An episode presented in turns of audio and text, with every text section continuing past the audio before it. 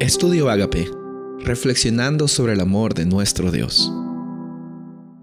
El título de hoy es De la contaminación a la purificación. Isaías capítulo 1, versículo 18. Venid luego, dice Jehová, y estemos a cuenta. Si vuestros pecados fuesen como la grana, como la nieve serán emblanquecidos. Si fuesen rojos como el carmesí, vendrán a ser como blanca lana. El único que puede hacer ese proceso de la contaminación a la purificación es nuestro Dios. A veces nosotros hacemos esfuerzos y grandes esfuerzos para intentar cambiar algunos ámbitos, algunas cosas de nuestras vidas. Y muchas veces, eh, por más esfuerzo que nosotros podamos tener, eh, no vamos a llegar a alcanzar ese proceso de purificación eso solo le corresponde a Dios. Él es el único que puede transformar vidas.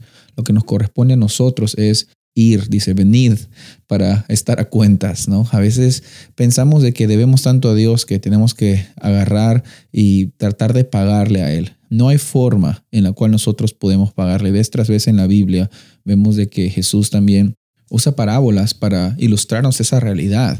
Necesitamos del poder de Dios para que Él trabaje. Y en Daniel capítulo 8 vemos de que Dios ama mucho a Daniel, Dios ama mucho a la humanidad, hasta el punto que le da muchas advertencias y muchas facetas. En esta visión del capítulo 8, el foco central es mostrar de que va a haber un Dios que va a poner un fin a las injusticias del cuerno pequeño.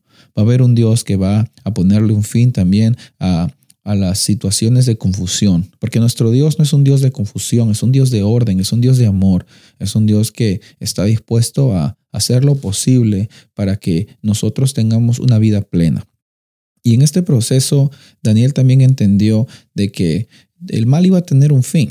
En tu vida también tienes que reconocer que el mal va a tener un fin. El único que va a poner el punto final en tu vida es Dios. Deja de que Él trabaje en tu corazón, deja de que Él trabaje en tus prioridades y recuerda de que en este capítulo de Daniel 8 eh, se presenta una realidad del futuro, eh, del pasado histórico, eh, que también sucedió con exactitud.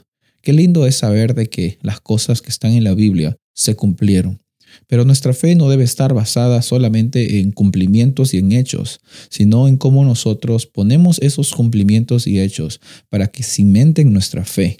La fe es algo que nosotros tenemos que ejercitar día a día. Ese proceso de purificación solamente se va a dar cuando nosotros tengamos la capacidad de dejar de que Dios trabaje plenamente en nuestros corazones. Dice en Daniel 8 de que aquí iban a pasar 2.300 tardes y mañanas y el santuario será purificado.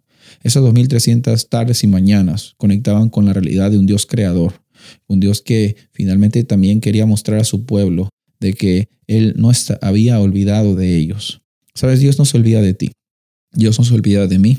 Y podemos ver también de que en esta historia de Daniel capítulo 8, Daniel tenía bastantes preguntas. Tenía preguntas en las cuales eh, él no recibió respuestas sino hace mucho, mucho tiempo después.